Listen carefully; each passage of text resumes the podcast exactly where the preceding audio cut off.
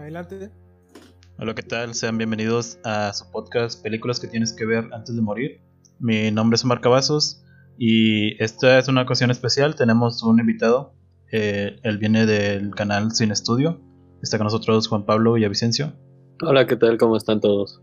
Gracias Y- por invitarme. Y está también con nosotros nuevamente Adalid. ¿Qué tal, Adalid? Que onda, Omar, un gusto otra vez estar aquí. Y el día de hoy vamos a hablar sobre una serie de películas, eh, unas películas que hemos seleccionado de películas mexicanas de la última década, algo que podríamos llamar el nuevo, nuevo cine mexicano. Y esta es una nueva oleada de eh, directores, en su mayoría, que pues estrenaron su, hicieron su debut como directores en, en esta última década. Y vamos a comenzar con la película Güeros. Yo les voy a hablar de ella. La película Güeros se estrenó en el 2014 y esta nos cuenta la historia de Sombra y Santos, quienes eh, viven en un departamento de la Ciudad de México en, en una condición eh, pues muy precaria. no cuentan con ni siquiera, ni siquiera con servicios básicos y este par de, de amigos o roomies como les dicen ahora eh, tienen se ven obligados a, a cuidar de- del hermano menor de Sombra quien eh, es, se llama Tomás y fue fue enviado por su madre desde un pueblo eh, ya que su madre batallaba mucho con él porque pues era muy pues muy desmadroso por así decirlo y su madre ya estaba harta de él y lo envió a vivir con su hermano. Y cuando empieza la llega- cuando llega el hermano de Sombra, empieza una dinámica entre, entre estos tres. eh, y una de las pasiones de Tomás eh, es escuchar un viejo cassette que es de un cantante que él idolatra mucho desde su infancia, tanto él como su hermano. Y esto hace que los tres se, vean envueltos en una aventura alrededor de la Ciudad de México. En una época en la que no. en la que prácticamente todo estaba detenido. Y esto crea una atmósfera eh, muy extraña para la ciudad. Y, y esta película, pues. eh, podría decirse. podría definirse así como una película extraña y mexicana porque el ambiente que se vive en, al ver esta serie de imágenes eh, es como si viéramos a México a través de un- una especie de eh, cámara que distorsiona todo porque no vemos el México real, vemos un México un poco eh, con una mezcla muy rara entre nostalgia y modernidad. La película es el debut como, dir- de- como director de Alonso Ruiz Palacios. Y esta película ganó el Ariel a mejor película, el Ariel a mejor director, a mejor fotografía, mejor sonido y mejor ópera prima. Ustedes, eh, Juan y Adelit, ya la vieron, ¿verdad? Sí, ¿Qué les pareció? usted primero, señor, si quieren. Ah, bueno, yo, yo comento algo. Pues como dices tú, Omar, eh, creo que es la única película o, de las pocas películas que yo he visto eh, que parten de la Ciudad de México y le dan cierta identidad a, pues a la ciudad, ¿no? O sea, creo que usan como un... Creo que lo usan muy bien, vaya, porque te adentran en las calles, en las cosas estrafalarias que tiene, en muchos rincones que, no sé, de cierta forma, pues sí, dibujan una, un, un escenario muy chido, muy padre, que pocas veces se hace en, ese, en las películas. Eh, esta película me recuerda un poco a los Caifanes por, por el concepto. De un grupo de amigos que van por toda la ciudad y viven una aventura. Eh, pero creo que mejora ¿eh? el concepto de esta película. Aparte de que eh, no sé cómo explicarlo, pero creo que Ruiz Palacios tiene muy buen ojo para, para las tomas. No sé si te acuerdas de que hay una, una toma, una escena, donde bajan de la, del, del departamento porque los vecinos de abajo se los quieren madrear. Mm, es y una. como que Sombra estaba, estaba dormida y le pegan a la mesa y como que tiembla, ¿no? O sea, y salen, bajan corriendo. Toda esa escena está muy chida, la verdad, porque no sé cómo le habrán hecho para filmar eso. pero es muy creativa, vaya, a la hora de, de, de tomar ciertos ángulos. ¿Qué quieres decir? Que- Ah, que esa toma es una escena continua. Ándale. Este, pero no sé, o sea, tiene tomas así muy, muy chidas. También, por ejemplo, ah, cuando les avienta ladrillo, eh, no sé, me, pare- me parece que es muy cómica esa parte. Te digo, tiene muy buen ojo Ruiz Palacios para filmar ciertas cosas. También, joder, ¿qué más? La- cuando, cuando entran a la UNAM, ¿es el UNAM o es el Politécnico? La verdad no me acuerdo bien. Creo que es la UNAM. Sí, ese. bu. Ah, cuando están ahí echando, pues, la. su discurso y todo eso.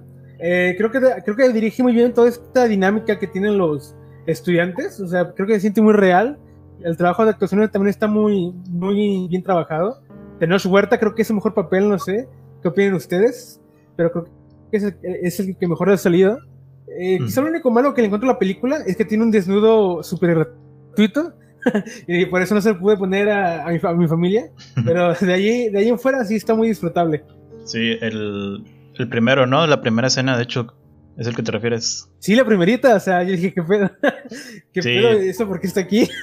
Como que desde un inicio empieza con algo muy fuerte y pues es, creo que fue, bueno, obviamente fue deliberado, es para, fue como algo como para choquear al, al espectador, para decir, esto no es una película eh, no, así muy amigable, que digamos. Para- Es, es una Para película un tanto distinta. Ujú. Y pues sí, a lo largo de la película, eh, lo que más me sorprendió a mí fue ver el nivel de edición tan bizarro que, que, le metieron. Eh, en específico, me, me gustó mucho el sonido que, que implementaron, los, todos los, los cambios de sonido que hubo. eh, por ejemplo, cuando. eh, pues como dices, el, el cuando golpean la mesa y es te impacta el, el ruido, eh, hay muchas partes así muy eh, que son muy sutiles y otras que no tanto, que el sonido hace un, un trabajo eh, como que muy chocante. Y me sorprendió ver algo de, de ese, de esa calidad en, en una película mexicana. Y también me gustó la, la forma en que mostraron que cuando estaban escuchando la, la canción del cantante este, eh, que de hecho no existe en la, en la vida real, el, el No, no cantante que hizo llorar a Bob Dylan, Epigmenio Cruz. Epigmenio Cruz, sí, y cómo utilizaron la, la excusa de que la- no funcionaba ningún reproductor de cassette en- ni en el auto ni en la casa. Y por lo tanto la única forma de escucharlo era con el reproductor de música que tenía eh, Tomás. Y esto eh, pues Ajá. se fue la excusa perfecta para nosotros no poder escuchar al cantante. Y esto nos hace que nosotros pues tengamos que imaginarnos cómo se escucha y nunca en realidad lo podemos escuchar. Y esto nos hace incrementar las pues las ganas de, de saber cómo se escucha y al final pues en realidad nunca sabemos. Pero pues todo queda a nuestra imaginación. Exacto. y bueno, otra cosa que, que también vi que implementó eh, eh, en la película Alonso fue eh, cómo utilizó un discurso eh, casi, pues podría decirse un discurso meta ahí sobre el cine mexicano cuando empiezan de repente empiezan a criticar al propio cine mexicano y, y- y al mismo tiempo están criticando Ah, a la película, a ellos mismos, que dice la frase pinche cine mexicano meten sí. unos. puto cine unos- mexicano, agarran unos pinches, agarran unos pinches, los filman en blanco y negro y dicen que ya están haciendo cine de arte. Sí, güey, está bien. Es un buen comentario porque es cierto.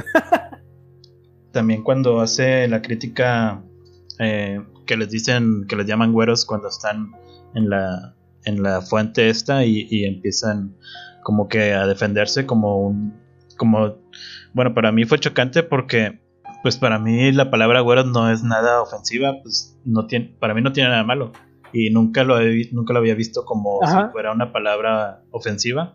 No sé cómo lo tomen los demás, pero a mí me sorprendió ver algo, algo así como que, "Ah, chis, esto no sabía que era una ofensa. No sé si en la vida real alguien lo tome como ofensa o no. Supongo que sí, porque ahora todos se ofenden por todo. Y sí me sorprendió ver algo así de, de crítica en, en una película mexicana. No sé si tengas algún comentario, Juan. Sí, sí. Eh, me gusta lo que, lo que comentaron justamente. Por ahí van a ir mis comentarios. En primer lugar, eh, yo recuerdo cuando la vi por primera vez en el Festival de Morelia, en el 2014, y me sorprendió bastante porque, como bien dices, es la ópera prima de, de Ruiz Palacios y es muy arriesgada. Eh, más que nada por el uso del metacine a mí me sacó de onda y me gustó bastante. Me encanta cuando una película juega con sí misma de esa forma, que yo creo que es muy interesante. Y como bien dicen, tiene esta alma de los caifanes, ¿no? Esta alma de esta aventura, pero de esta aventura que no tiene como un sentido en específico, que es más sobre esta juventud casi rebelde que está buscando un objetivo y no lo encuentra. Bueno, al final sí, pero durante todo el camino no saben bien hacia dónde tienen que ir. Y yo creo que Ruiz Palacios es un director que se ha probado desde antes de, de, esta película, ¿no? Con sus cortometrajes, desde Café Paraíso, que lo hizo en el 2008, creo, que ganó el Ariel con, esa, con ese cortometraje. Yo creo que es muy interesante ver cómo alguien que justo viene de un background más de teatro y luego estudió cine, tiene esa forma y esa sencillez en su forma de poner los planos y también en cómo estructura una historia que se vuelve más compleja y que te da mucho más de dónde cortar significados, arriesgándolo más, ¿no? Y como también dices, esa parte atemporal que lo vuelve mágico, de sentir que pueden ser los noventas, pero no, porque son los 2014. Este, Entonces como que te juega con tantas cosas que lo vuelve como una fábula muy interesante que sucede en la Ciudad de México.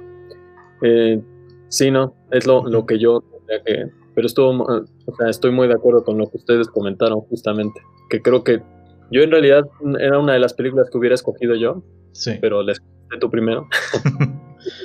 Porque sí, yo es una película que marca muy bien hacia dónde va este nuevo cine mexicano de esta última década con uno de los directores que más prometen, que más arriesgan y que va a ser muy interesante ver todo lo que hagan después. Sí, y algunos datos curiosos que encontré por ahí en internet em, fueron, el primero que encontré fue que el director eh, Ruiz Palacios le, pasó el, guion de, la película a Tenoch Huerta. Y este, el actor le dijo, esto es una mierda y la gente, y estás burlándote de la gente que estaba en huelga en esa época. Y un tiempo, unos días después, eh, este, Huerta le marcó por teléfono y le preguntó que cuánto pagaba por el papel. Y ya cuando le dijo cuánto pagaba, eh, aceptó participar. Interesante. Habría, habría que preguntarle a, a, Tenoch qué siente ahora. este, Ahorita creo que no, no haría lo mismo. No, no, di qué siente de la película justo. Según yo le tiene mucho cariño, entonces seguro encontró esa, como dicen, crítica, pues porque al final sí pareciera que se está burlando de la gente que, que estuvo en esa huelga en los noventas de CU, pero más que nada es como esa reflexión que yo creo que bueno, yo no viví ninguna huelga en los noventas, pero este, no sé, con temas más actuales, este, políticos, de movimientos sociales y así, que después no te sientes tan activo o no participas mucho y como que mucha gente te voltea a ver y te critica o te recrimina por no hacer nada, por no estar activo, si eres joven deberías de estar afuera, ¿no? En el Yo Soy 32 o en todos los movimientos que han habido en estas épocas.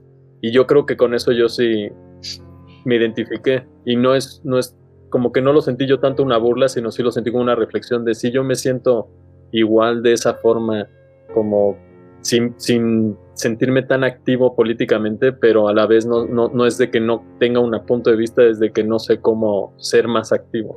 Sí, y pues eso es lo interesante de esta película, que cada persona que lo vea puede tener un punto de vista distinto unos pueden pensar que se está, está haciendo burla, otros pueden pensar que es una crítica y otros pueden pensar que en realidad no está haciendo ninguna crítica de nada. Y pues es lo interesante de esta película que está tan abierta a la interpretación que pues cada quien tiene una forma de pensar sobre ella. Y otra cosa que encontré fue que eh, Luis Palacios mencionó que la película era un homenaje a Bob Dylan quien una vez hizo un viaje eh, muy largo en, Nueva York cuando estaba buscando a un guitarrista que él admiraba y cuando lo encontró eh, era un viejo eh, echado a perder, o sea, un viejo que ya estaba todo derrotado ahí, eh, moribundo y borracho y todo eso, y que Bob Dylan comentó de que a veces no es bueno encontrarte a tus ídolos. Sí, no. Famosa frase. Tiene razón. Y pues creo que es todo lo que tengo que comentar. No sé si tengan algún otro comentario de esta película. Pasamos a la siguiente. Eh, si quieres, pasamos a la siguiente. Ok, y para la siguiente película nos va, nos va a hablar Juan Pablo sobre ella. Es Post Tenebras Lux. Ok. Bueno, eh, primero me gustaría empezar.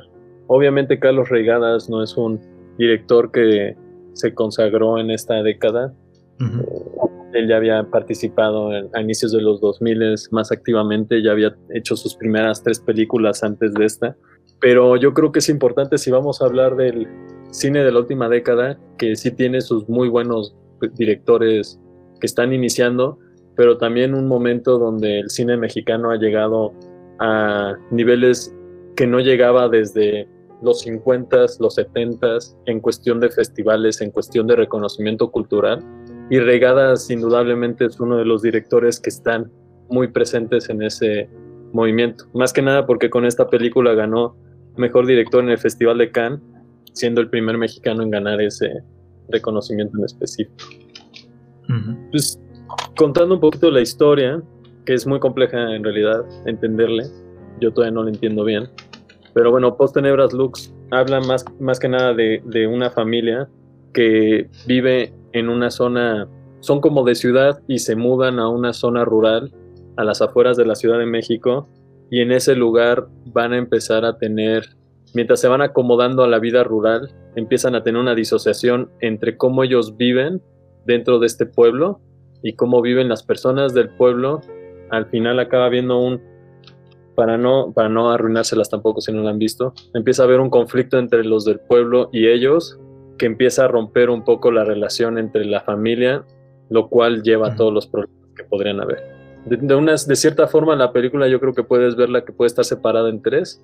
Tienes la primera parte que es, bueno, no la primera parte está también mezclada, de la familia en esta zona rural, que después es este contrarrestada con unos, una, una, un grupo de jóvenes que están en un internado en Europa y una cuestión de orgía sexual.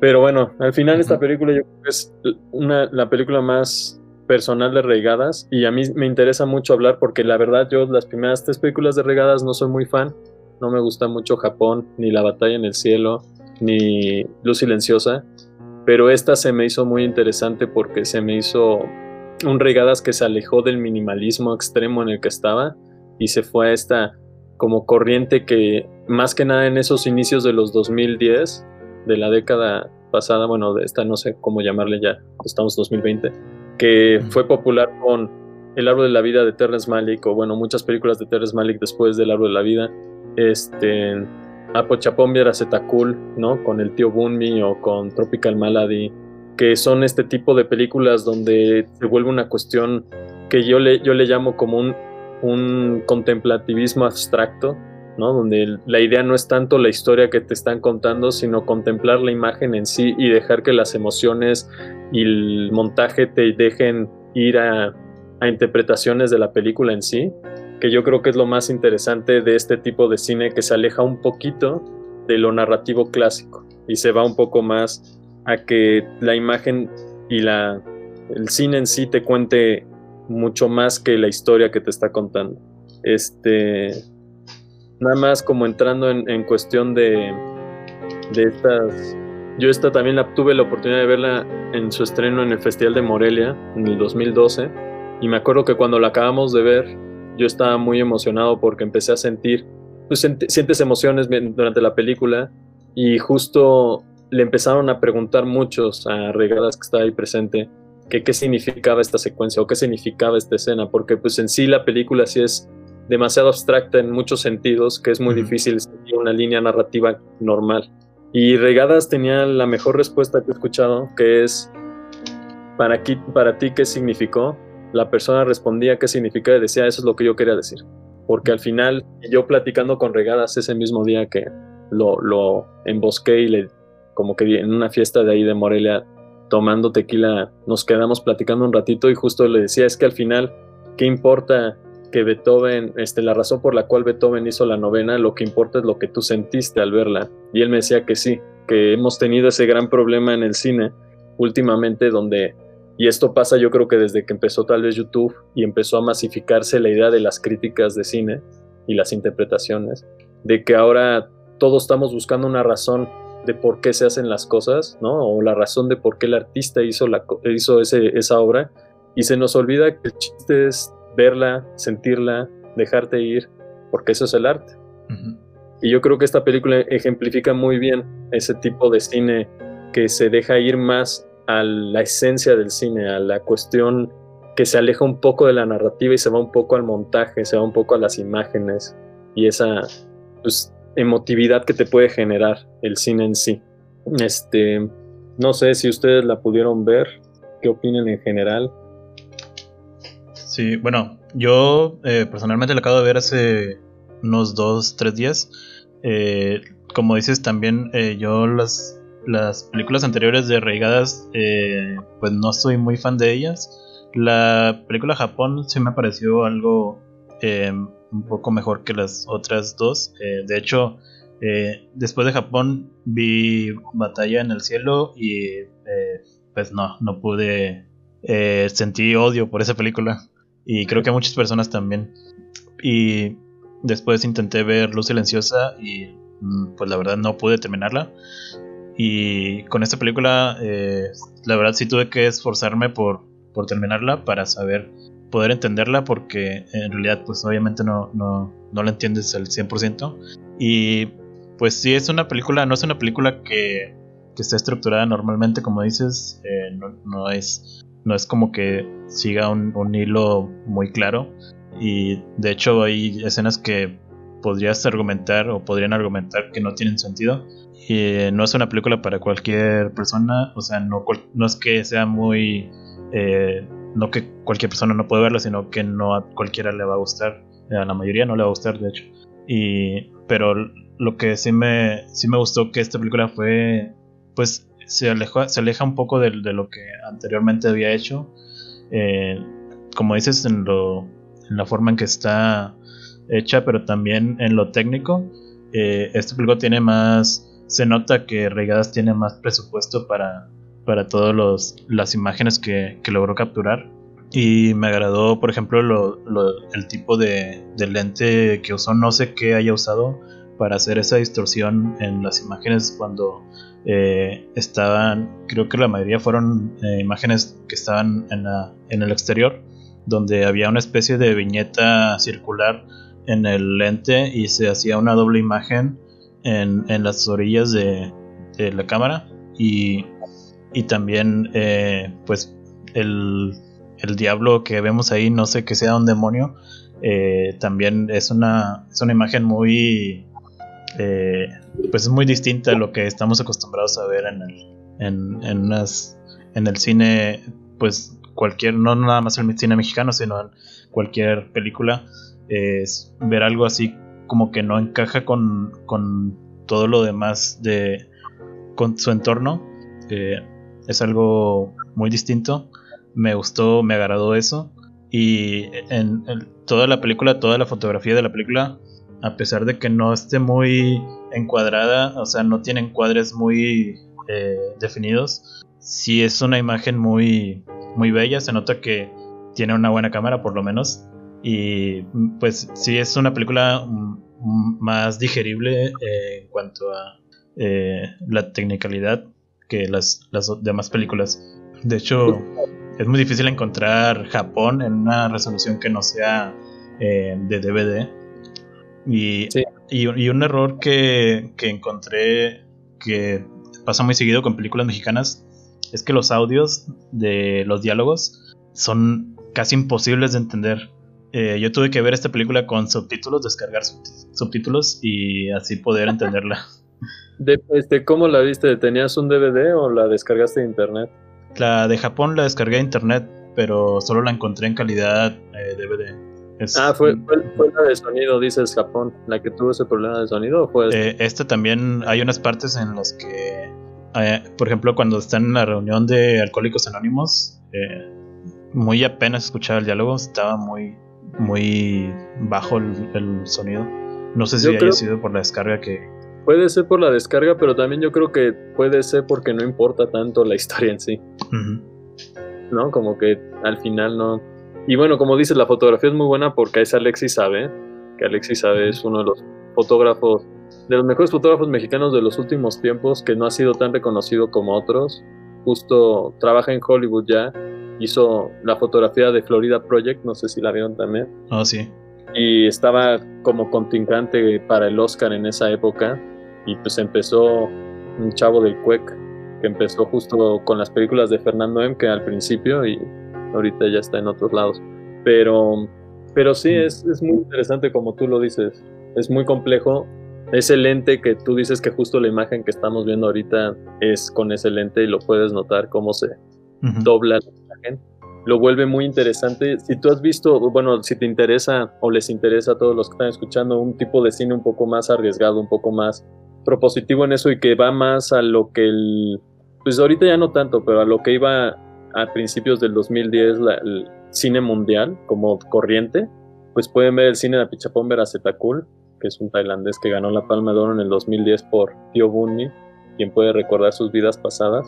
Creo que también es una película que tiene este mismo estilo de estructura no lineal, donde si tú ves justo el demonio y dices, ay, qué raro, justo tú ves la Chapomera Zetaculi, hay momentos donde hay como, como unos changos humanoides que de repente van a ver a la cámara y tú no tienes como un sentido de por qué sucede.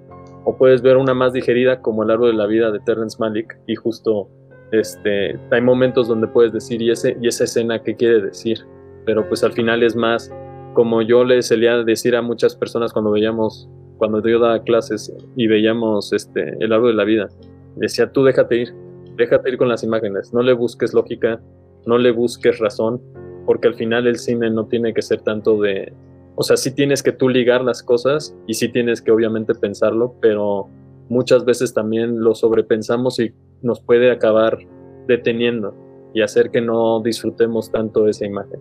Pero sí, es muy interesante. Y lo del sonido, hay que checarlo, porque sí. El, diseñador de sonido es Sergio Díaz, que estuvo nominado al Oscar ahorita por Roma, entonces si, si no se escucha el sonido debe ser por alguna razón o tal vez lo descargaste y estaba con una mezcla bizarra. Mm, puede ser. Y no sé si Adalito ya la viste también. Creo que tú no eres muy fan también. de eh, hace, hace mucho, no, tampoco soy fan de Carlos Rigadas. Eh, pero sí, como dicen ustedes, es un cine pues diferente. Eh, vanguardista, que tiene un propósito eh, diferente al... Personalmente me gusta más la silenciosa que, que esta. Muy dispar en los gustos. Pero sí, o sea, es una película interesante. Claro que sí, eso sí. pero no tengo nada más que agregar realmente. O sea, creo que todo lo que dijeron ustedes explica muy bien cómo es esta película.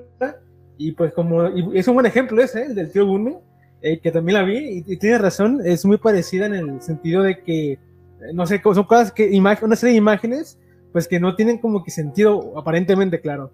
Y te tienes que dejar llevar por las emociones o la experiencia sensorial que te pueda suscitar, ¿no? Y pues sí, ahí está ese título muy interesante, eh, pero pues nada más, no tengo nada más que agregar. Ok, pues creo que podemos pasar a la siguiente película. Claro. Muy bien. Ah, por cierto. visto porque es, muy difícil. Por cierto, post tenebras lux significa la luz después de las tinieblas. Y eso viene de la Biblia, pero no sé por qué haya puesto ese título. Pero bueno, es algo personal de él, supongo. la, porque la historia, muchos, o sea, él, tiene su casa en Tepoztlán, filmó la casa en Tepoztlán, usa a sus hijos como actores. En su última película, que es la que hizo después de esta, él sale como actor. Yo creo que ya está buscando un tipo de cine demasiado personal. Así individualista en su propio, o sea, en hablar de él y lo que a él le duele, ese demonio debe ser una representación de algo interno de él, lo cual es muy interesante porque es algo muy personal y no sé, o sea, yo creo que tiene con esa idea de, de tratar de salirte de lo que tú sientes que era antes, ¿no? Salir hacia la luz, hacia donde sientes que podría estar mejor. Mm. Es interesante hasta dónde va regada. A ver si lo sigue logrando, porque igual puede ser muy complejo verlo, pero, pero es interesante el camino que está tomando. Sí, es, es bueno ver a alguien que se arriesga al, a algún cine diferente en México. Sí, o en el mundo en general. Y bueno, hablando de demonios, pasemos a la siguiente película. Eh, claro, yo les voy a hablar un poco de Lucifer, de, del director Gux Van de Den Berg, ¿qué? creo que se llama así. Este, ustedes ya la vieron, quiero saber eso antes de empezar. Yo sí la acabo de ver hace poco. Yo la vi cuando salió en la Cineteca y tuvo todo su problema de exhibición. Ah, qué bueno, entonces no voy a estar tan, tan perdido. Bueno, bueno esta película eh, nos habla sobre la llegada de un extraño a un pueblo que eh, aparent- aparentemente es un ángel, aunque creo que queda implícito que es Lucifer, no es el diablo. Y él tiene ahí eh, una serie de, de eventos en el pueblo en el que realiza un- una especie de milagro, aunque bueno, realmente no curó a nadie. Eh, pero pues todo el mundo lo, piensa que tienen poderes milagrosos y pues van a buscarlo, ¿no? Para que les cumpla o lo sane o lo que sea. En, en fin, esta película, al igual que la anterior, o sea, Pox Tenebros Lux, es un poco también experimental. Yo diría que es un poco experimental porque porque su ¿cómo se llama su su relación de, de la pantalla, la, De relación de aspecto. Ándale, esa. Es circular, totalmente circular. eh, creo que se llama tondoscopio, o, es lo que así se conoce, tondoscopio. Entonces, es, es un poco raro, es un poco extraño eh, comenzar a verla porque como que te pierdes un poco con las imágenes. Me pasó mucho de que, por ejemplo, eh, estaba la toma, ¿no? Y era alguien que no se, no se le salían los pies en la, en la imagen porque, pues, como es circular, pues se la cortaban, ¿no? Entonces yo generaba una ilusión visual en la que yo imaginaba los pies, ¿no? En, en la parte negra, como si se estuvieran transparentando o algo así. O sea, me pasó mucho al principio, no sé si ustedes también, de que como si yo estuviera viendo cosas en, en la parte negra, ¿no? Es como, pues fue muy raro ver la película. Este, tiene un, un ritmo muy lento también. Y hay unas eh, secuencias que son filmadas como en 360 grados. Parece casi como si estuvieras viendo a través de una esfera de cristal. Son escenas muy, muy contemplativas. eh, me imagino que le hicieron así precisamente para eso, para que te contaran más con, la, con, el, con el poder de la imagen que con lo que está sucediendo en sí, ¿no? Eh, hay también varias cosas aquí extrañas en la película, como por ejemplo que, que el señor Zacarías, Emanuel, perdón, se llama Emanuel, Ujú. que es uno de los personajes principales, por decirlo así, como que tiene una charla con Dios y, y entra al cielo, la verdad, no, no me quedó muy claro qué pasó ahí, Co- como que se una pared de una iglesia abandonada y le dice, te traje un regalo y, y, y le avienta plumas Ujú. y, y Dios le dice, ah, gracias. Y ya, y ya brinca. O sea, se- pasan cosas muy raras. Este, la verdad que, que me sacaron de onda, pero que por la naturaleza del filme, pues dije, bueno, venga, te lo compro. Este, supongo que tiene varias eh, alegorías o metáforas visuales, porque hay algunas muy obvias, ¿no? Como, como esta de Caronte, de que la parece que muere, es cuando, cuando va al, al lago, y dice una frase muy bonita que es que dice, he muerto como mineral y he llegado a ser planta, cosas, o sea, hace un monólogo muy, muy poético, la verdad, en, en esa parte, y yo, yo me imagino que pues hace referencia a Caronte, ¿no? Porque se va en una balsa.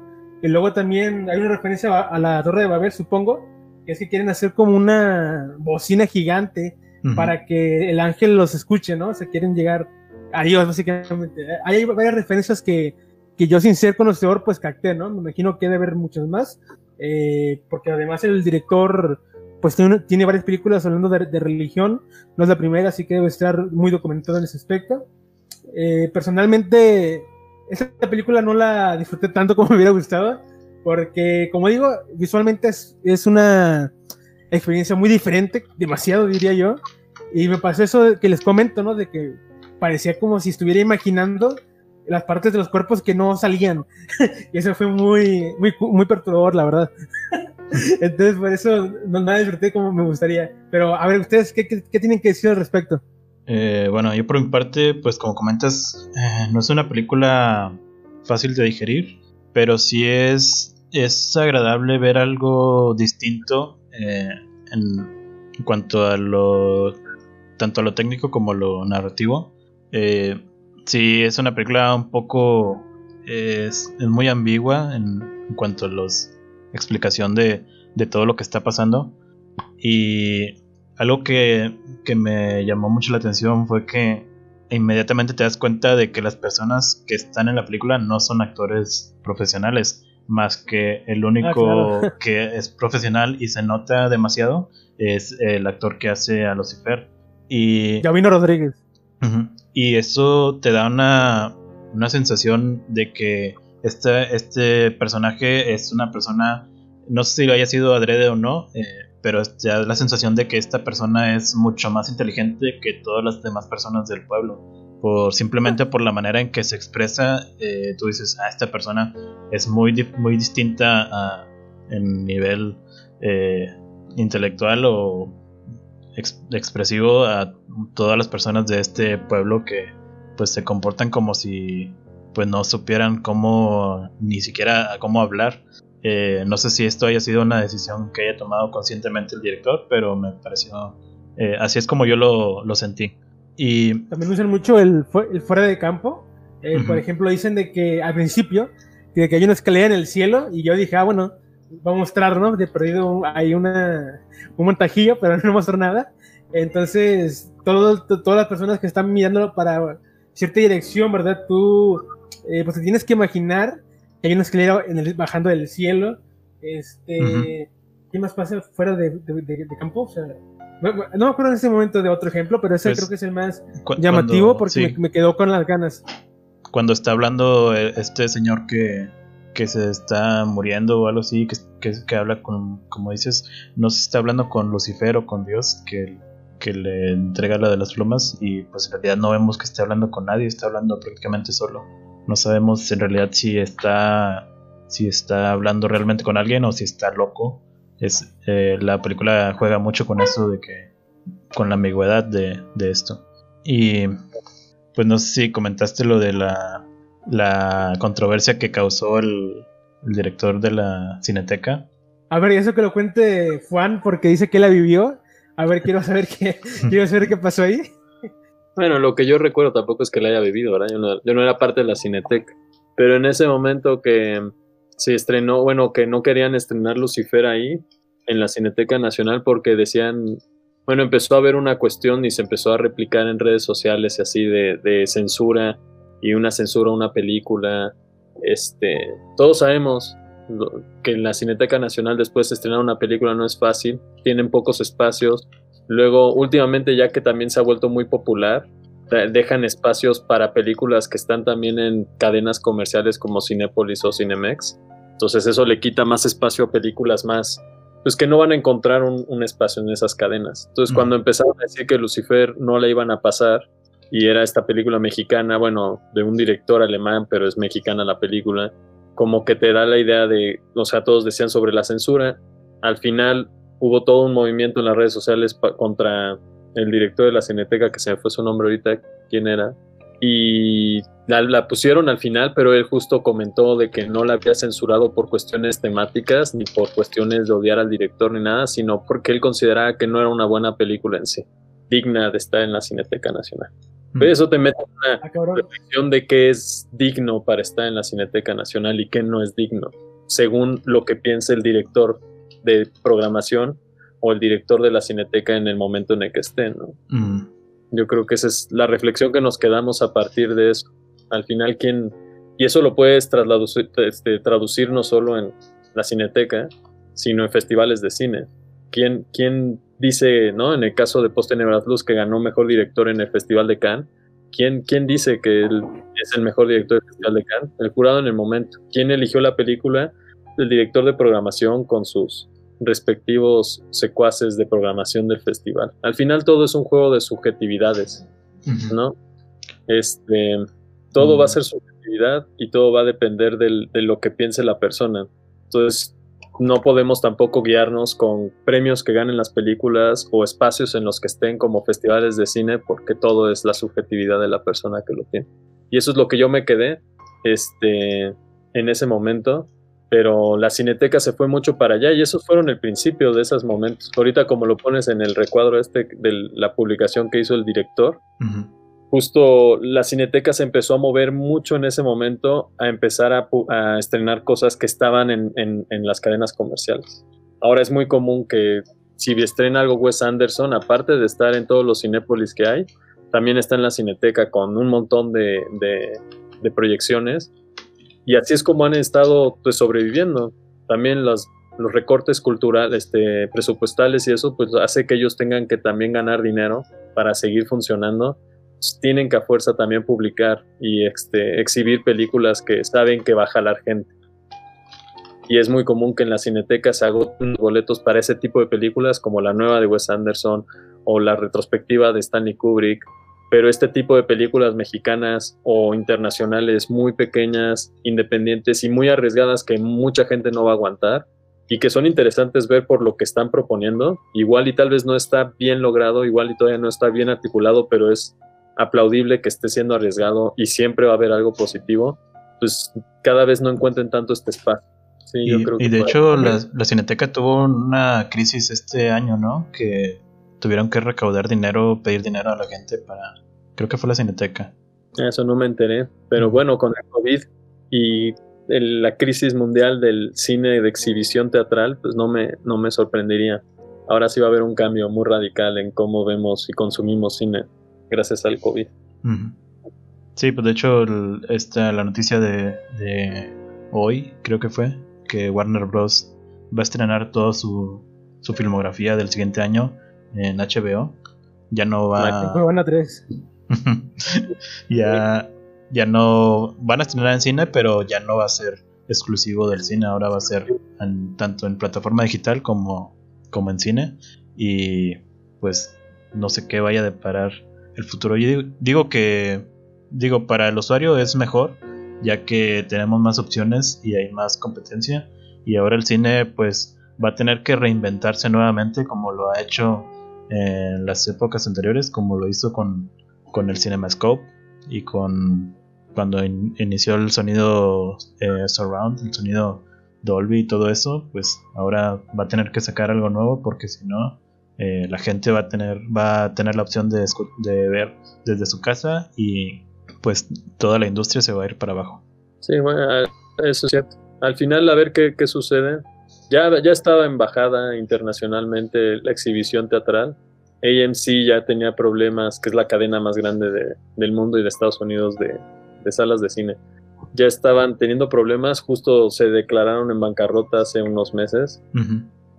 este, Cinépolis sigue funcionando, quién sabe por qué. Habría que ver sus, sus libros y ver su contabilidad, está muy interesante. Sería bueno ver qué hacen con eso, pero, pero sí, pues lo bueno de México es que lo hemos, hemos visto el cine como un, más que, o sea, ir al cine, ir a la sala, más que por la película en sí, sino por esa experiencia como que se vuelve familiar y también esa experiencia como espectáculo. Por eso mucha gente, muchas familias y muchas personas dicen, vamos al cine, ¿no? Este sábado, sí, vamos al cine, es como ese espectáculo. Y por eso México ha sobrevivido bastante las salas.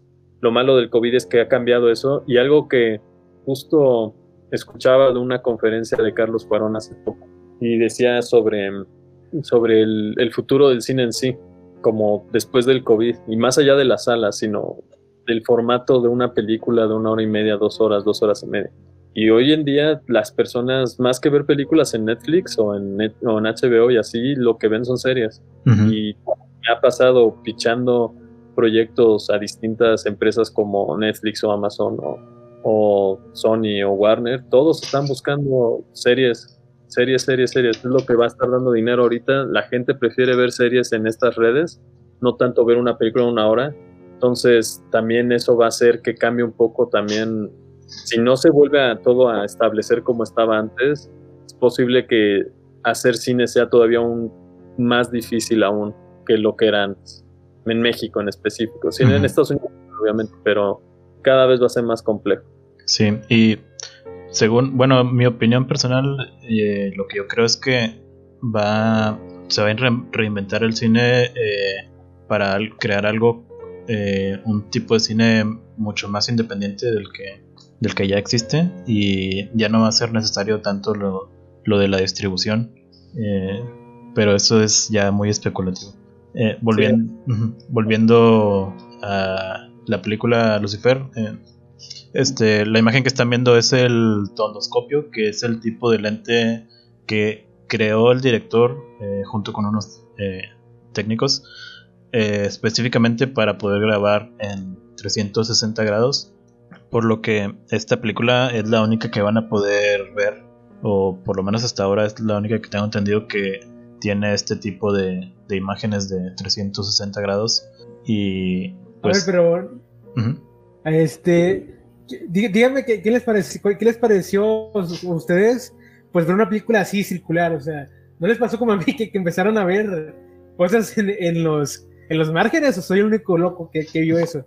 Pues a mí específicamente no me, no me sucedió, pero sí creo que sí sé a qué te refieres. Eh, pues es, es, muy común que cuando no, eh, no hay algo en, el a cuadro, pues el, el, propio usuario es el que tiene que especular sobre qué es lo que falta en la imagen. Sí, yo, yo justo no me imaginé, bueno, no, no, no es de que me haya imaginado específicamente este en, esta, pero en la mayor parte de las películas sí, está, sí estoy imaginando que hay del otro lado. Como que sí es parte de, como decía Omar, del, le llamaba Hitchcock visión parcial, la visión parcial de la cámara. Se encuadran algo, pero no podemos ver lo que está al lado, pero estamos conscientes que fuera de la cámara hay algo más. Entonces tú estás especulando qué hay. Por eso las películas de Hitchcock en suspenso funcionan mucho. Es esa imaginación que hay afuera del cuadro en este caso del círculo. Eh, bueno, eso es cierto. Y a nivel general, o sea, ¿qué les pareció? Porque lo interesante de la película, pues bueno, más o menos, es precisamente cómo usa el, la dimensión de la pantalla, pues para contar la historia, ¿no? O sea, en general, ¿usted qué les pareció? ¿Creen que sí le salió bien o es un experimento que salió más o menos? Mm, pues yo personalmente siento que le faltó algo, no estoy seguro de qué. Eh, no sé si, si haya sido por, como dije, las actuaciones tan malas de, de las personas eh, que contrató, porque pues simplemente no te convencen de, de que lo que está pasando eh, fuera real. Obviamente sabemos que no es real, pero no, no te alcanza a convencer eh, de que están sintiendo lo que, lo que está pasando. Tal vez con unos actores profesionales hubiera sido mejor ejecutada. Eh, pero pues sí me, sí me agradó que fuera algo tan, tan diferente. Mm, no conozco las demás películas del director, pero me imagino que también son igual de, de propositivas.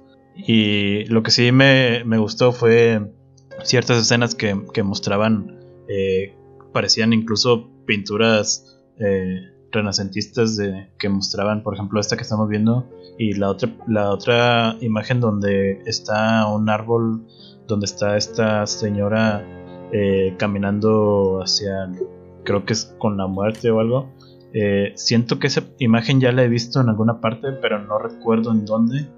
Eh, y, y hay algunas otras imágenes dentro de la película que, que tengo ese sentimiento de que ya las he visto en alguna parte, pero no recuerdo, no recuerdo exactamente dónde.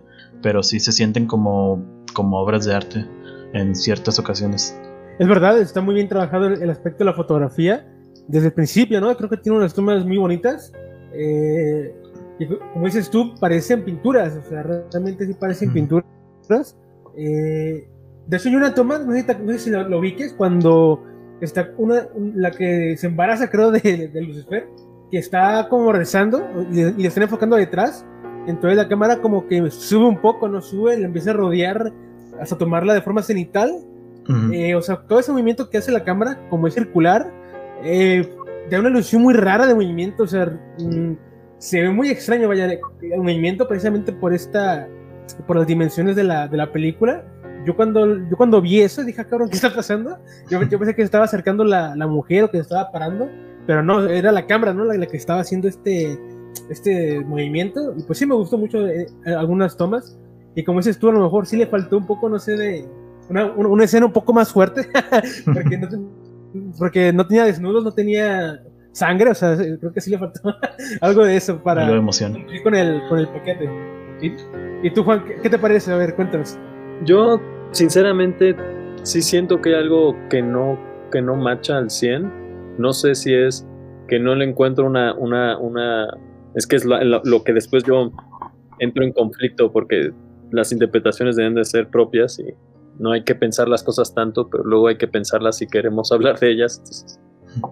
pero si no es como una contradicción. Pero si no encuentro esa, esa como todavía yo la razón por la cual usar este, este aspect ratio circular. La fotografía sí es muy padre, la actuación de Gabino Rodríguez es muy buena porque Gabino es un, es un maestro, este, pero sí hay momentos donde la historia en sí no me cuadra con lo que quiere experimentar en eso y yo creo que ahí es donde me pierdo un poquito. Tendría que volverla a ver, igual con verla una segunda vez le puede encontrar más ese significado que quería hacer el director, pero siempre es bueno tener ese, ese, ese arriesgado, ¿no? Encontrar esa forma de contar algo de una forma que nadie más está contando en ese momento. No creo que sea el primero que hace esto, obviamente, pero, pero mínimo está buscando contar algo de una forma visual que no estamos acostumbrados a contar. Eso es lo que más me hizo interesante. Oye, tienes razón, ¿eh? porque al final de la película, eh, el último plano es un plano ya normal, o sea, con las dimensiones normales. Eh, y pues me, me, sacó mucho de onda porque, no sé, cuando por ejemplo el Mommy de Javier Dolan, el, protagonista literalmente abre el, aspecto, el aspecto de raya, ¿no? O sea, él abre la, la, imagen y aquí no, no pasó nada. O sea, nada que te indicara o que te diera, pues, esta pauta de que, pues, porque se abrió la imagen, o sea, simplemente de un corte al otro ya está abierto. Entonces ahí sí eh, me, me, me, faltó como que cocción, como dicen por ahí, ¿no? Para entender, pues, por qué se había abierto la imagen o, o que me llevara más sensorialmente eh, a, comprender o a sentir que la imagen al final se había, abierto por esto. Yo creo que tiene allí en los últimos minutos una, una pequeña, eh, no sé, pérdida de ritmo, inclusive para el ritmo lento que traía la película.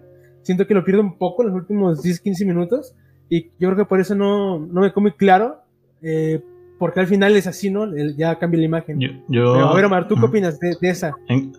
pues ya para cerrar de esta película, encontré unos comentarios de que sobre el, eh, una especie de explicación de que la película, pues como, es, como dice el título, Lucifer eh, desciende del, de los cielos y eh, llega con estas personas que no conocen la diferencia entre el bien y el mal, son personas amorales y eso podría explicar muy bien por qué se comportan tan raro y después de que su llegada al, a este a esta, a esta tierra, eh, después de todo lo que él hizo, hace que las personas empiecen a cuestionarse sobre el bien y el mal. Y, por ejemplo, ahí vemos el, cobrador que llega y empieza a tratar eh, pues de la chingada a la, a la señora.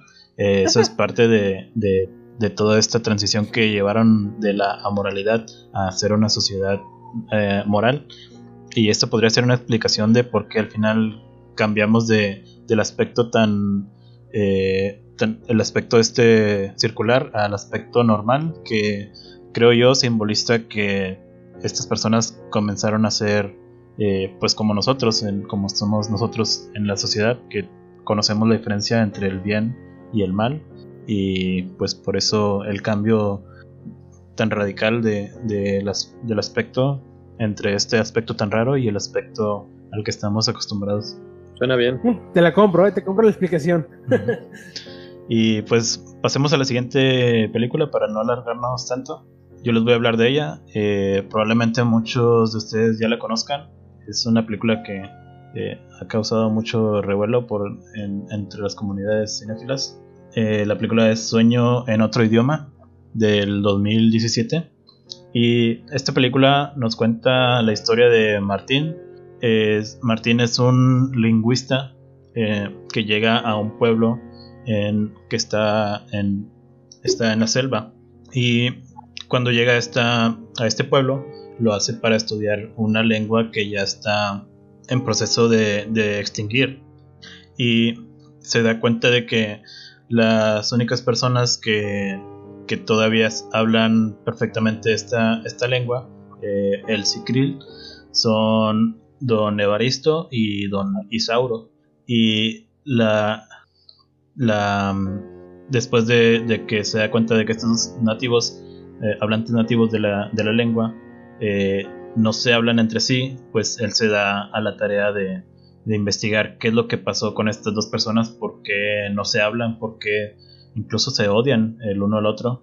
Y esto hace que él empiece a indagar sobre, sobre su pasado y, y esto nos lleva a, a una especie de película como de un... Yo diría que es un thriller, eh, porque vamos eh, descubriendo junto con, con Martín que sobre la historia de, estos dos amigos, eh, enemigos, don, don Evaristo y Don Isauro, y entre más sabemos sobre su pasado, pues más cada vez que, vemos algo de su pasado, vemos que la historia da un giro un giro de, de, trama. Y esto hace que la, la, película sea sumamente entretenida, pero a la vez es una película que, que mezcla muy bien eh, la como la fantasía con la realidad en este como la esta literatura mexicana la, la de Gabriel García Márquez eh, y creo que es una película sumamente entretenida y eh, es, una, es un respiro de aire fresco para el, para el cine mexicano. Eh, está dirigida por Ernesto Contreras y pues no sé qué, ¿ustedes qué les pareció la película? Juan, si quieres comentar tú primero. Ok, a mí me gustó la película, la verdad. Yo siento, o sea, Ernesto Contreras no es un director que yo respete mucho, eh, pero, pero en específicamente esta creo que está muy bien lograda. Me gusta justo como dices tú, ese juego entre, entre la fantasía y la realidad, ¿no? Cuando los personajes, hay un momento donde el personaje voltea y está como, no me acuerdo está en, el, en el cementerio y voltea y de repente aparece él de joven y empieza a gritar el nombre del otro y el otro aparece de joven y esa como sin cortar te hace ese cambio de tiempo como estar viviendo en los recuerdos, estar viviendo en eso, se me hace muy interesante. En lo personal, siento que la historia, la película pudo haber sido más profunda, más profunda en cuestión cinematográfica, ¿no? Al final se llama Sueño en otro idioma. ¿Cuál es el idioma de los sueños? Para mí sería el cine y yo creo que se, se fue muy literal a lo que contaría narrativamente la película y dejó el cine a un lado y muy pocas veces lo utiliza de una forma más propositiva, se queda mucho más tradicional, que no está mal, funciona muy bien, pero creo que pudo haber sido todavía más arriesgado en ese caso. Justo las actuaciones yo creo que están bastante bien, yo creo que lo que salva la película mucho es la actuación de los, de los dos chavos, de José Meléndez y de Juan Pablo de Santiago, que aparte de que tienen una gran química y por eso son tan buenos amigos también en la vida real, este, lo traducen muy bien. Otra cosa que sea más interesante de la película ya en cuestión de historia es que después nos habló mucho, no sé por qué, pero al final el que tiene los, los problemas morales sobre su identidad sexual es el que está aprendiendo español. Y lo pone muy claramente Ernesto Contreras, el que no está aprendiendo español está muy libre, no le importa lo que piensen los demás, y ama a su amigo y el otro que está aprendiendo español empieza a meterse en el dogma cristiano, tanto que hay hasta una escena donde voltea a ver a Cristo y empieza a ver sangre en el piso y no sé qué.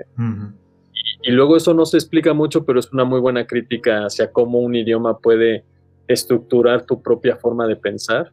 Y por eso yo pienso, si ya lo tenía Ernesto Contreras puesto, cómo el idioma estructura tu forma de pensar, ¿por qué no utilizar el idioma del cine de una forma que pudiera contarte más la historia sin tener que, pues a mí siempre me sacan las películas que tienen subtítulos desde su concepción. Y esta película obviamente tiene que tener subtítulos porque es un idioma que ni siquiera existe, el cipril. Y yo creo que pudo haber buscado Contreras una forma de explotarlo más. No sé cómo, o sea, debe ser muy complejo igual. Lo hizo bien como lo hizo, pero digo que si hubiera arriesgado un poquito más, me hubiera gustado más pero no puedo negar que es una película que está muy bien hecha y que justo llamó mucho la atención. Yo cuando la vi también, final creo que estaba muy triste, o sea, como que sí me movió. y esto que dices de, que pudo, arriesgarse más con lo del idioma, eh, me recuerda mucho a Arrival de Denis Villeneuve. Que ahí pues sí se arriesgó a,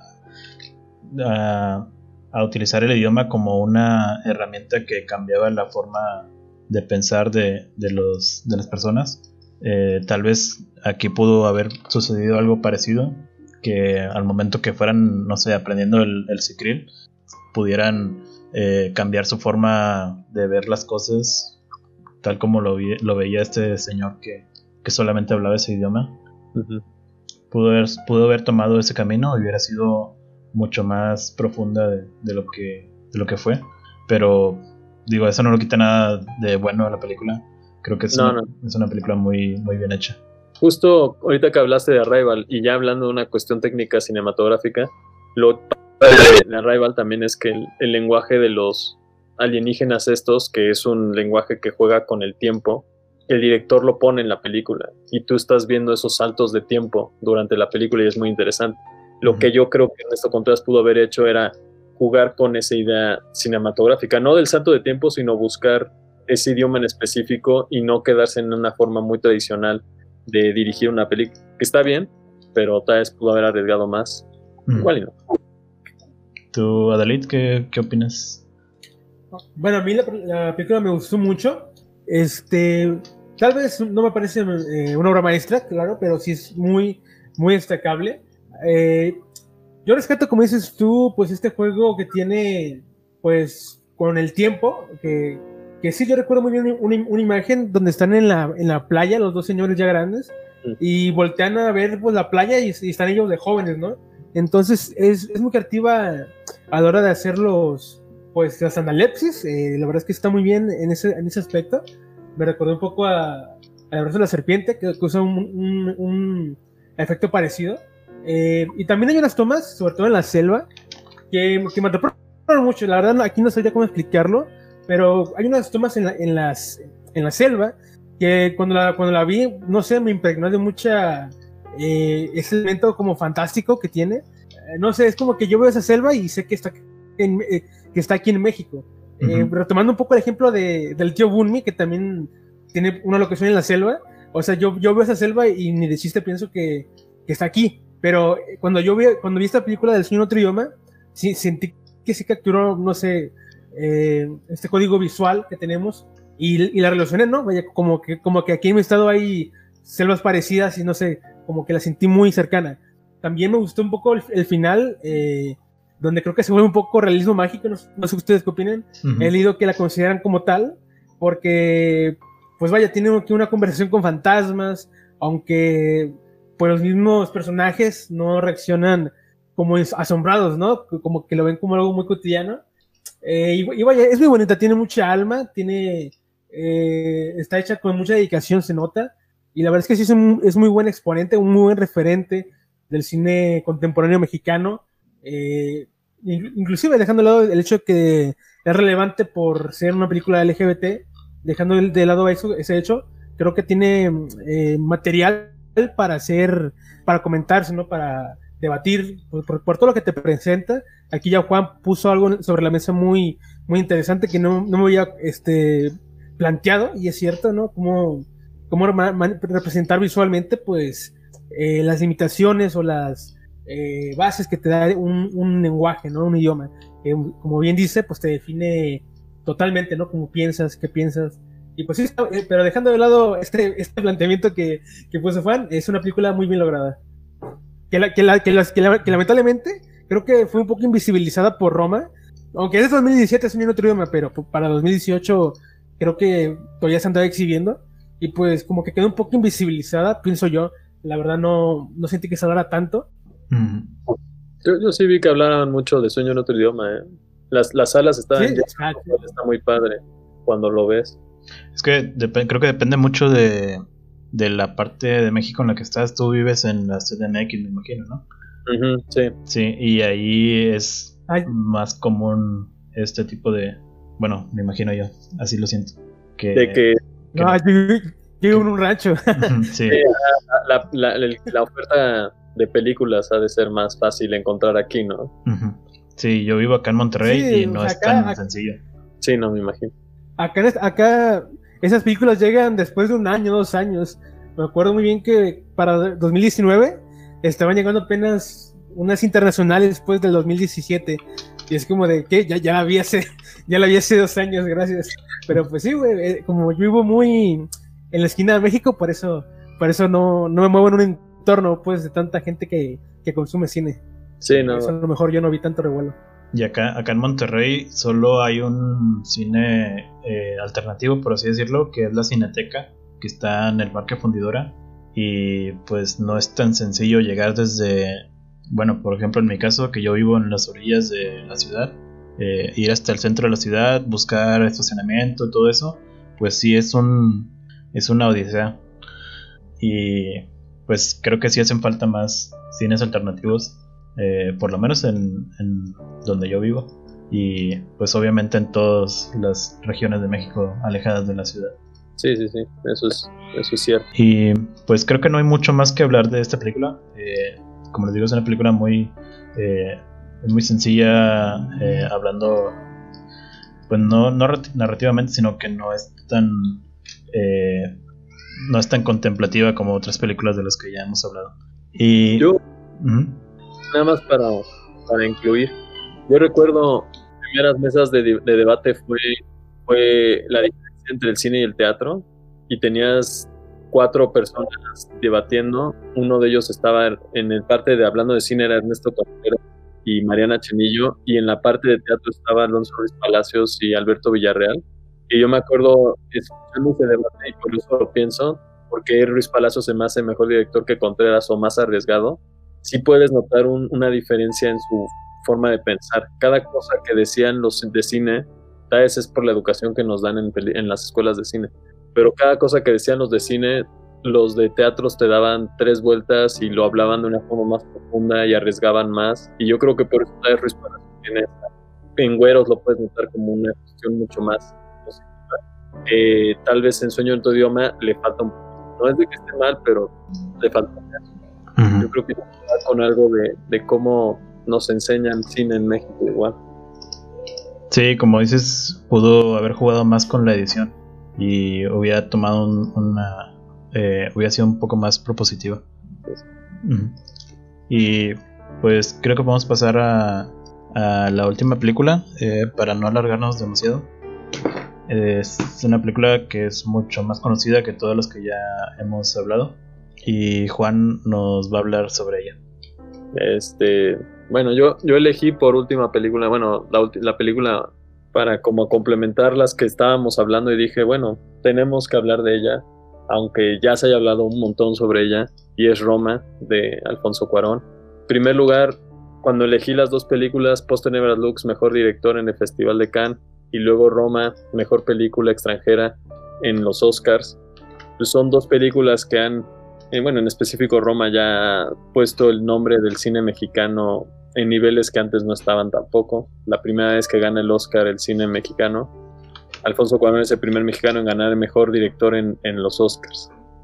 Pues yo creo que todos, la mayor parte pudo ver Roma. Lo bueno de haber salido en Netflix es que la democratizó de esa forma. Pero para nada más contar la historia un poquito, la, trata sobre Cleo, que es este, una empleada doméstica en una con una familia en los 70, 70, 71, en la colonia Roma, en la Ciudad de México. También es una película muy personal que está basada en la historia familiar de Alfonso Cuarón y su familia. Este, y a partir de, Cleo, uno va conociendo a la familia y va conociendo el contexto en el que México se mueve en los 70s y en el 71. Yo creo que lo importante de esta película es ver cómo un director que ha crecido ya en el extranjero como en Hollywood y así, regresa a México para hablar de un tema muy profundo de él, que se vuelve muy profundo también mexicano en ese sentido, cómo lo hace de una forma muy, muy interesante, muy arriesgada, este, muy propositiva en la cuestión de los recuerdos y las memorias, todo el caos, que es lo que creo que más me gustó de la película, el caos visual y específicamente el caos sonoro que puedes entender como si estuvieras tú tratando de acordarte de algo y de repente todos los fragmentos de la memoria te invaden y te bombardean toda la información. Este, y a la vez juega con, de una forma mucho más digerida, obviamente no es Carlos Regadas, este, cuestiones cada vez más profundas que yo analizo como en dualidades, ¿no? Los de arriba, los de abajo, el amor, el odio, este, y otros temas en general. Pero yo creo que es muy importante hablar, si vamos a hablar del nuevo cine mexicano, el nuevo nuevo cine mexicano en la última década, pues no podemos dejar afuera la que yo podría considerar que está entre las mejores películas mexicanas de, de esta época. Como que yo sí siento que ha llegado a niveles... Y Alfonso Cuarón lo hizo de una forma muy buena. Claro, muchos dirían, ¿no? Y lo escuché cuando se estrenó, ah, yo también la haría Roma si tuviera seis meses para rodar, porque seis meses tuvo, Cuarón estuvo filmando en la Ciudad de México seis meses, lo cual es rarísimo en una película este, con el nivel de presupuesto que manejamos, porque lo bueno de él venir de Hollywood y ser así de popular es que puede conseguir ese apoyo, no de Hollywood, pero sí de la Ciudad de México, dio bastante dinero para eso, y de otras personas este, privadas que pues lo dieron la oportunidad de tomarse su tiempo y filmar seis meses. Hasta los de Estados Unidos, ¿no? En las mesas redondas donde está Spike Lee y otros grandes directores estadounidenses, le dicen que cómo es posible que haya hecho ciertas cosas y pues, mucho es por la suerte que él tiene de poder regresar a su país, que tenemos esta pues, diferencia presupuestal y donde él puede jugar con más cosas que en Hollywood no hubiera podido haber tenido esa oportunidad. Pero bueno, ¿ustedes qué opinan más, más, que nada de Roma? Porque yo podría hablar de Roma media hora y no está chido eso. Mira, eh, voy, a, contar algo rápido para que Omar pueda decir. Eh, yo solamente, yo la vi cuando salió en Netflix y en ese primer visionado me encantó porque, no sé, creo que era una película que tenía muy buen, eh, muchos recursos visuales muy buenos y, de hecho yo, yo la definía muchísimo cuando salió. Pero en este último año, pues me puse a ver películas de la década, puras películas de la década, para hacer un top, ¿no? Este, me encontré con muchas películas que, que tenían una propuesta parecida a Roma y que me parecieron mejores que Roma. Entonces me volví a ver Roma eh, casi por puro este chauvinismo, ¿no? Porque que no puede ser que esta película sea mejor que Roma. Y, y vaya, ya, ya, ya, la bajé un poco de mi, de, mi, de mi altar. Obviamente me sigue pareciendo una película excepcional, pero digamos que ya, ya no la miro con ojos tan, tan, tan, no sé, ya no me parece tan genial. Eh, mi problema creo aquí es que es que Cuarón hace toda la chamba de, de los actores. Er, o sea, realmente creo que él encuadra, él, construye toda, cada uno de los planos, él lo construye para que tú eh, generes eh, o, evoques ciertas emociones y deja a los actores muy, pero muy, muy de lado. O sea, no, yo siento que no les deja mucho participación y yo entiendo el concepto, ¿no? De que la cámara es, de cierta forma, no, no, puede participar, simplemente está de testigo, ¿no? En, la toma que estamos viendo de la playa, eh, otro director a lo mejor acercaría un poco más la, la, cámara, hay una toma más, más eh, introducida, ¿no? En la situación y Cuarón la dejó totalmente alejada de, de, Alixa. Entonces ya viéndola otra vez, al año y medio, pues sentí eso de que Cuarón no, no explotó bien a sus actores y eso sí me, no me gustó tanto. Eh, no sé si se recuerdan cuando llega el papá por primera vez a la casa. O sea, hay un montón de, de, tomas al auto. O sea, te, te, manifiesta, te da a entender que la llegada del papá era algo pues muy importante ¿no? en el día. Y eso está muy bien, pero ya cuando, cuando ves otras tomas, te das cuenta de que no hay ningún solo plano, eh, no hay ningún primer plano a ningún actor. Eh, de hecho, hay más tomas así cerca a la caca del perro que a cualquier actor. Y eso sí me sacó un poco de, de mis ideas. Dije, ah, cabrón, esto está pues diferente, vaya. En, otras películas que había visto, pues sí que había, sí que habían dejado que los actores pues, tuvieran cierto peso emocional. Y aquí la verdad es que lo sentí un poco plano en ese sentido. Pero como retrato social, eh, está concebida magníficamente, ¿no? Creo que no hay nada eh, que reprochar más que eso que yo digo, ¿no? Eh, también creo que no se puede negar que es muy importante y no merece, no merece para nada todo ese hate que tiene, porque todavía hay gente que dice que es aburridísimo, bla, bla, pero no, o sea, es, una película que sí merece la pena darle un par de visionados, al menos yo sí la recomiendo, eh, pero esa es mi crítica al uso de, de, los actores, vaya. Y pues, a ver, Omar, ¿qué quieres comentar? Eh, bueno, pues a mí personalmente la, la película me encantó también, me gustó mucho la historia y todo esto, la profundidad. Eh, mi crítica no es para la película, para mí la película fue muy, muy buena. Eh, lo que sí me sacó de onda eh, fue que el, el, tema de la fotografía, hubo una controversia con el, cinematógrafo eh, Galo Olivares, que incluso la, el, el canal de Zoom F7 tiene un video al respecto y pues para quien no lo conozca ahí puede visitar el canal y darse cuenta de todo lo que pasó. Hubo una controversia porque eh, Cuarón básicamente eh, sacó de los créditos totalmente a, Olivares, lo puso como colaborador cinematográfico, que en realidad ese título ni siquiera existe. Y recordemos que esta película ganó un Oscar a Mejor Fotografía. Y este Oscar lo tomó Cuarón eh, exclusivamente como si él hubiera sido el, el cinematógrafo. Eh, fuera de eso, pues la película me encantó eh, y entiendo, entiendo muy bien por qué hubo tanta gente que, que no le gustó la película. Creo que es una película que no es, no es una película que haya sido diseñada como algo eh, comercial, por así decirlo. Es decir, no, no es algo tan... Creo que es, es una película que intenta ser... Es una mezcla entre eh, algo personal y algo... Eh, bueno, me hice bolas. Eh, no es una película... no es una película tan comercial y esto hace que la gente que no esté acostumbrada a ver películas de, autor, de cine de autor, es lo que quería decir, que este, este tipo de, de personas simplemente vio la película porque estaba recomendada. Y este, este mismo fenómeno eh, de que la gente ve películas eh, simplemente por moda, porque está ahí en, Netflix en la primera pantalla. También pasó con Irishman y también pasó con eh, esta película, la última de, de, los, de los colombianos. ya no estoy aquí. las mismas críticas que hubo Roma son las mismas que, que han habido a muchas películas de, de este tipo que intentan dar un poco más de, de expresión y, la gente, el público en general, eh, la mayoría no está acostumbrado a ver esto y de ahí que hubo una gran, eh, una gran ola de, críticas negativas que la verdad no creo que sean merecidas. Creo que es una película muy bien hecha y plasmó muy bien eh, los sentimientos de, de Cuarón en, en esta historia. Sí, no. Yo, yo añadiría a la controversia de la que hablan, este, de Galo Olivares, que sí también fue muy resonado dentro de la propia comunidad cinematográfica, ¿no? Todos los del CUEC, todos los del CCC dicen que es un cuequero porque Alfonso Cuarón lo expulsaron del CUEC, que se robó el Oscar de un CC0. Mm. Y sí es muy hablado de que sí hubo ahí como algo trácana, ¿no? Algo medio medio tramposo de Alfonso de que sí le robó el crédito a Galo Olivares y se ha hablado de que le ha robado créditos a gente antes en distintas películas. Este, pero yo sí pondría sobre la mesa, o sea, no, no estoy diciendo que Galo Olivares no hizo la fotografía, pero lo hubieran nominado a él si hubiera estado su crédito en Roma.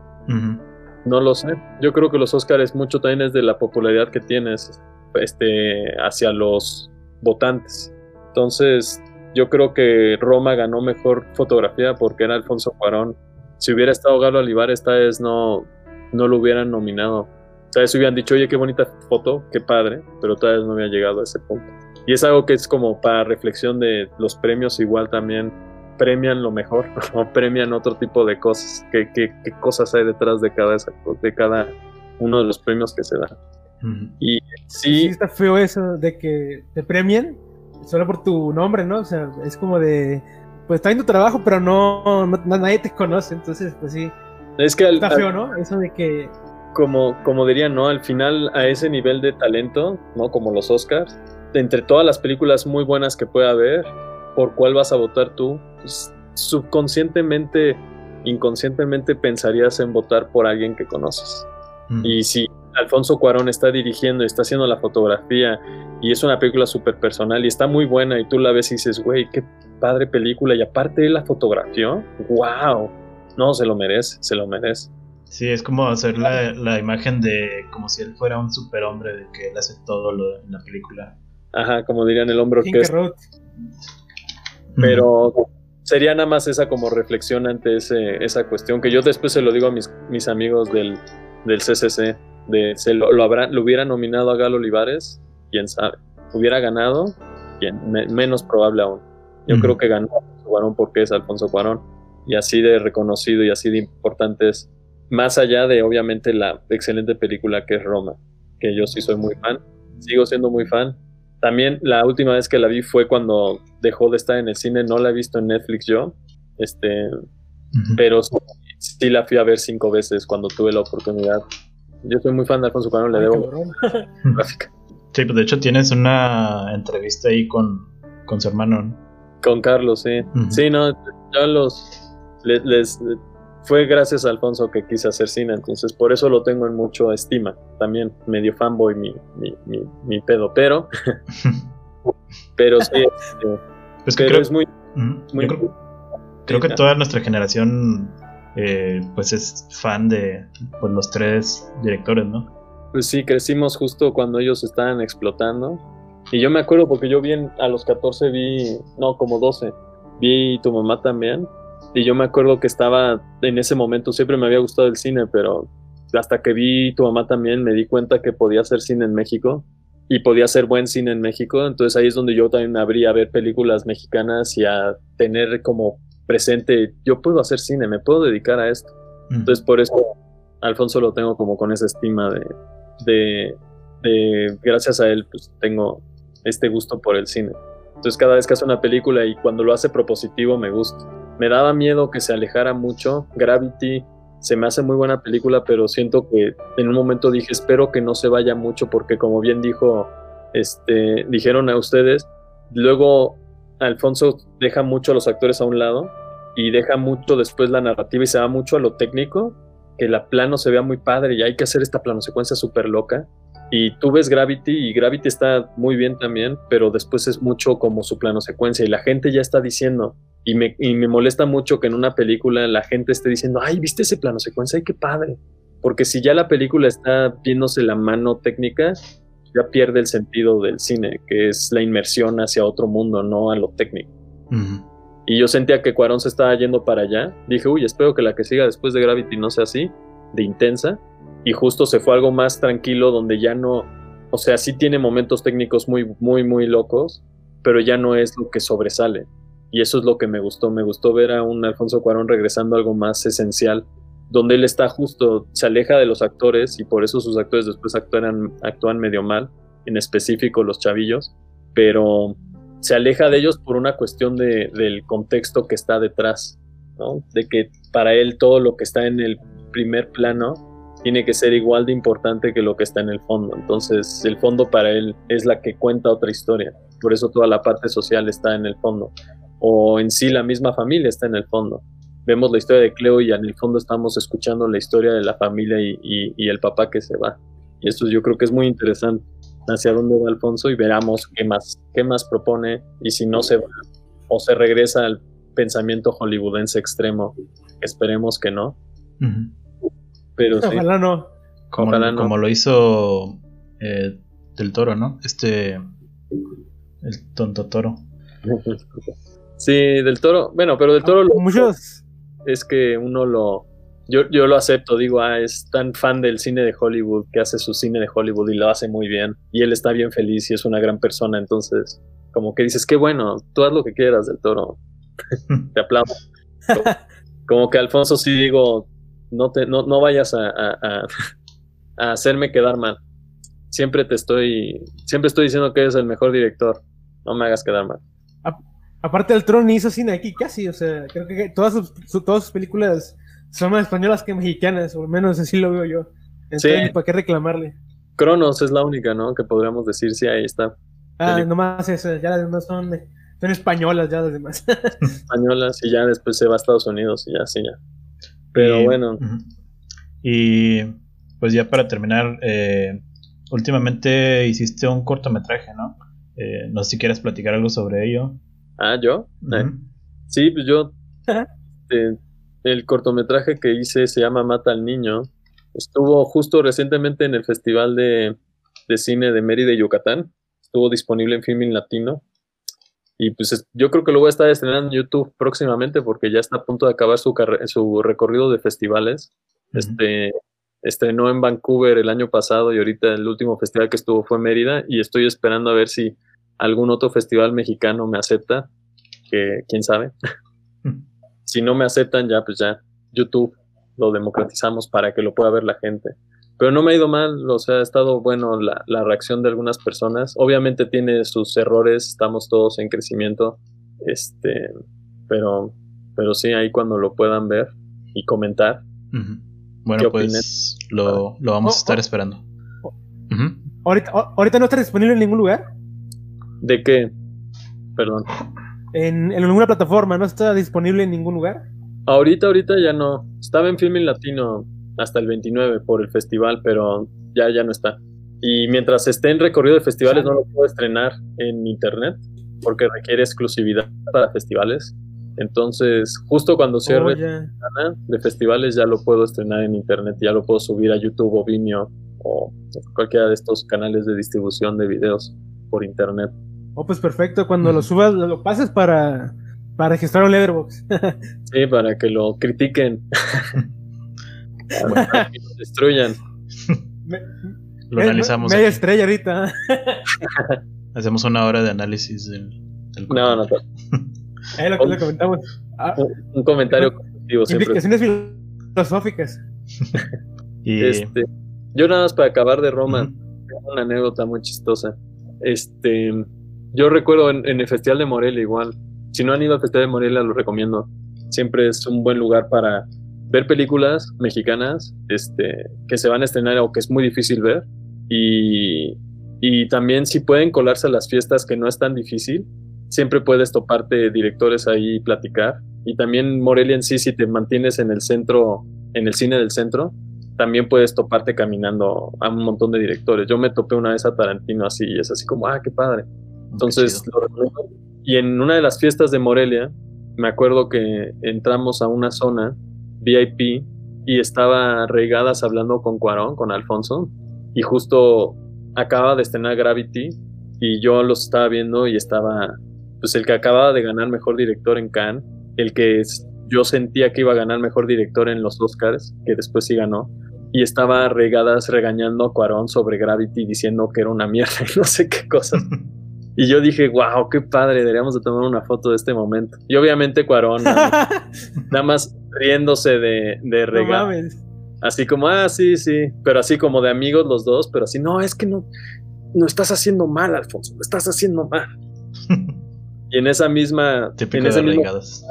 en una de las fiestas me topé a Carlos Cuarón, que lo conozco más, y de repente Carlos lo, unas, unas, unas chicas llegaron y le dijeron, ay, oye, tú eres Carlos Cuarón, nos podemos tomar una foto, y estábamos hablando Carlos, yo, y estaba regadas ahí, y de repente le piden a regadas que tome la foto, y también fue así como, esto nada más pasa en Morelia, así. el, el mejor director en Cannes tomándole la foto a Cuarón y las fans, y las fans ni sabiendo que era Regadas el que estaba tomando la foto. Aprovechen festivales de cine, es muy chistoso eso cuando pasa. Es que, es que Carlos Cuarón hizo Rudy Curse. Y Rudy Sí. Curse siempre es lo mejor. Ah, A mí también me No, gusta. pues, es una anécdota chida, la neta. Es- debe haber sido épico. Yo, yo este, respeto mucho a Carlos y lo quiero también. Y Rudy Cursi me gusta bastante. Besos de azúcar me gusta menos. Y la última amalgama que estrenó en Morelia no me gustó. Y dije, ay, Carlos, ¿qué te está pasando? Pero bueno, De Y mala, de mala peor. ajá. Bueno, pues a ver cuándo nos aventamos un- a un festival. Y Sí, pero Ujú. creo que ya alto. creo que ya podemos terminar el episodio para no alargarnos tanto, ya casi llegamos a las dos horas. Y pues no queda más que agradecer eh, su participación. Eh, gracias a Delit y gracias Juan Carlos por aceptar la invitación. Y estaremos, voy a estar subiendo este episodio probablemente mañana a YouTube y Spotify y todas las plataformas de podcast. Que, promo- que promocione su canal de una vez. Oh, sí, aunque es más conocido que el mío. ¿qué? Perdón. Ah, tu, tu canal de, de YouTube o algo que quieras ¿Tienes- anunciar. Sí, este, bueno, yo, yo tengo mi canal de, de YouTube, que ya casi no estoy muy activo en él, lamentablemente. Me entró toda esta cuestión de yo porque estoy haciendo críticas y hablando de películas. Pero se llama Sin Estudio, está en YouTube, los invito si quieren ver. Ahí hablo de Roma, 20 minutos, de una forma más elocuente de otras películas y más que nada estoy enfocándolo más el canal a clases de cine y estoy más como subiendo cómo se escribe un guion en formato y las, las herramientas del director, qué es lo que hace un director, como cuestiones más técnicas del quehacer cinematográfico, que ya hablar tanto de películas, pero tampoco planeo dejarlo. Entonces, si quieren darse una vuelta, pues están bienvenidos. Y quería decirte que tu canal fue de los primeros que, que vi en español sobre todo esto del lenguaje cinematográfico, cómo hacer un guion, todo esto. Y pues sí me, me ha servido mucho para, para iniciarme en pues todas estas cosas del, del cine que de otra manera no, no hubiera entendido. Y gracias a tu canal fue uno de los impulsores de que haya me haya adentrado más en, en este en este ámbito. Ah, qué bueno, qué bien. Justo mi canal lo empecé para usarlo como herramienta para una clase de cine que daba en secundaria. Entonces, qué bueno que le funcionó a más gente a lo largo de, del internet. Eso es lo que más me alegra. Y pues no queda más que despedirnos. Eh, mi nombre es Marca Vasos y nos vemos en el siguiente capítulo. Bye. Muchas gracias.